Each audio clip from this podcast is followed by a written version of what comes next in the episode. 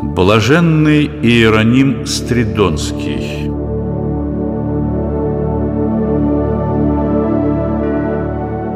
Четвертое столетие в истории церкви носит наименование «Золотого века христианской письменности». Такого расцвета богословской мысли церковь не знает ни до, ни после этого столетия. Именно в это время христианская вера получает свободу исповедания, выходит из катакомб и изгонимой становится господствующей. Без боязни преследований лучшие умы христианской церкви занялись созидательной работой в области богословия. Одним из тех, кто прославил это столетие, был экзегет и переводчик Библии блаженный Иероним Стридонский, монах, ученый, аскет, писатель. Его называли учителем всего Востока. Популярность Иеронима была столь велика, что иконография его выглядит как история средневекового просвещения, живописи и гравюры. Немногие святые удостоились такого внимания. Лишь ленивый не брался писать портрет или сюжет из жизни блаженного Иеронима. Он приносил отраду и вдохновение всем великим художникам эпохи Возрождения – Леонардо, Рафаэлю, Эль Греко, Рубинсу, Перуджину, Кранаху, Дюреру. Его почитали более всех иных мужей христианской древности.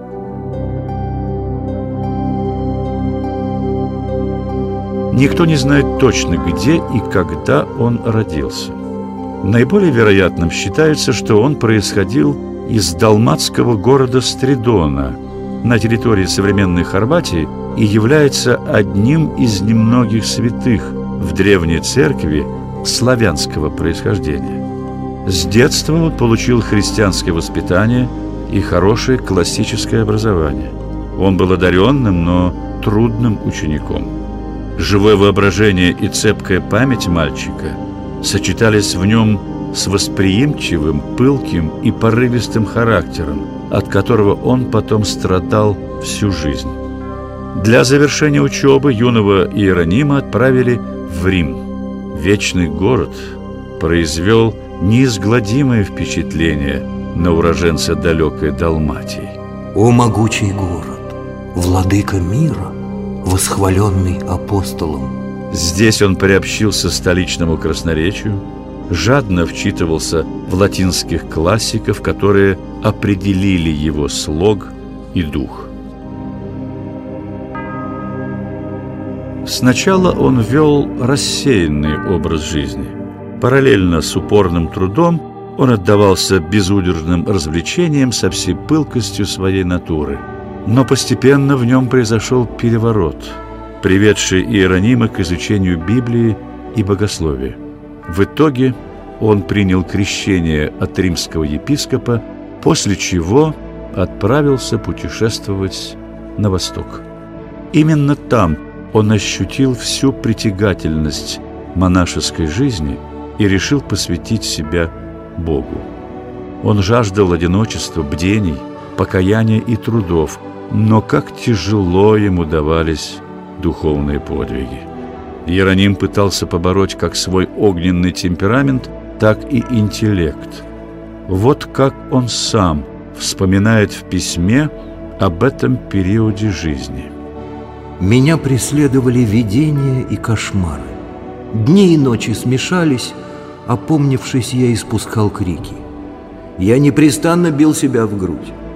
Мне становилась ужасна и сама моя келья, сообщница моих мечтаний. Гневаясь и негодуя на себя, я все дальше углублялся в пустыню. Я бросался к Писанию, жадно читал пророков и говорил себе – о, сколь же грубые и дикие их речи!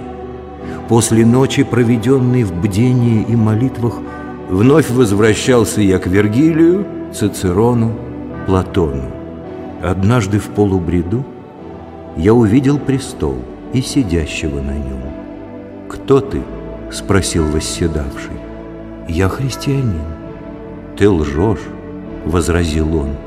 Не христианин ты, а цицеронианец. Где твое сокровище, там и сердце твое. Спасением для Иеронима оказался умственный труд, которому он предался с самозабвением.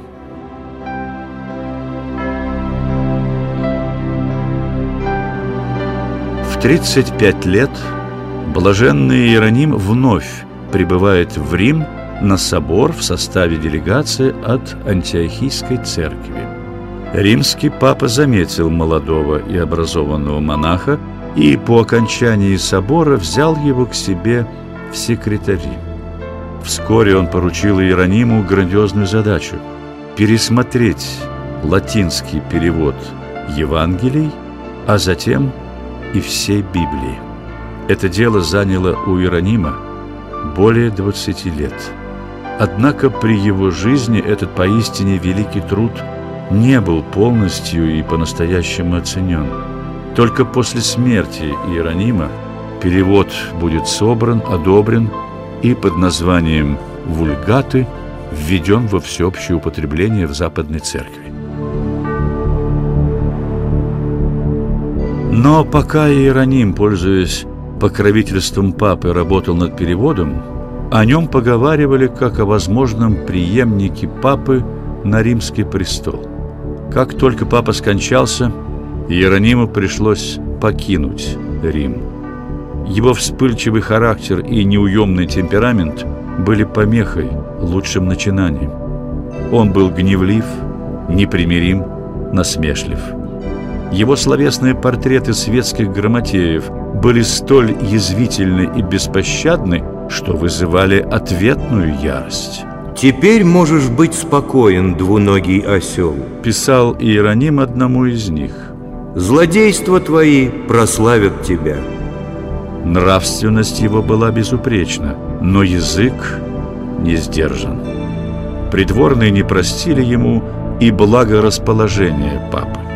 Иероним снова отплыл на восток, избрав для своей жизни Вифлеем, город рождения Спасителя.